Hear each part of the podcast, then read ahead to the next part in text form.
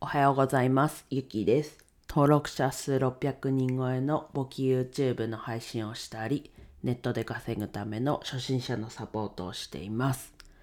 はい、今日はですね、失敗に気づくことの大切さということでお話ししていきます。はい、結論というかはね、負のループから抜け出すっていうことでお話ししていきます。はい。そもそもね、失敗は悪いことじゃないっていうのは、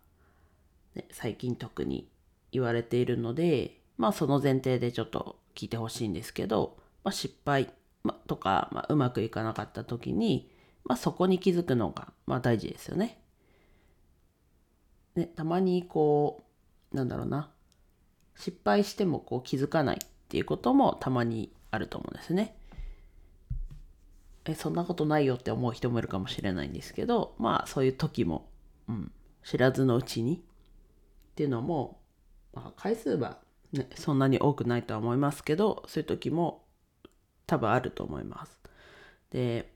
タイトルでね、結論というか言ってますけど、こうやっぱり失敗にね、気づけないと、こう負のループから抜け出すことができません。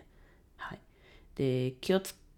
うんと、失敗にね、気づけないっていうことは、結局また同じ失敗をしてしまうっていうことにもつながるので、まあ、負のループから抜け出せないっていうのはそういうところ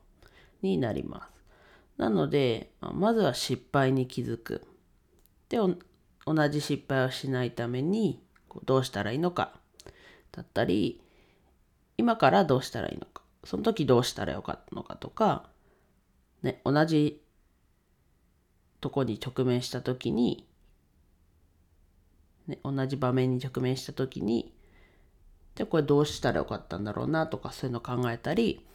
あとは失敗して今からこうどうしたらいいのか。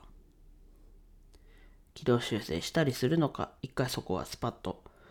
諦めるというかやめるのか、うん、っていうのをこう考える。っていうのがこう失敗した時にやる一連のこうやることなのかなと。はい。でまとめなんですけどまあ失敗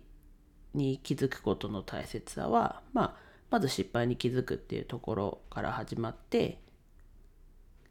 ね、失敗に気づけないとずっと同じことをね同じ失敗を繰り返しちゃうことになるのでそういう負のループから抜け出すことです。はい、で気づいて次どうしたらいいのかどうをとかその時どうした方が良かったのかっていう考えることで次の、ね、同じ失敗にならないようにしていくのが大事だなと思ったんで今日話してみました。はい。では以上です。今日も一日楽しく過ごしましょう。ゆきでした。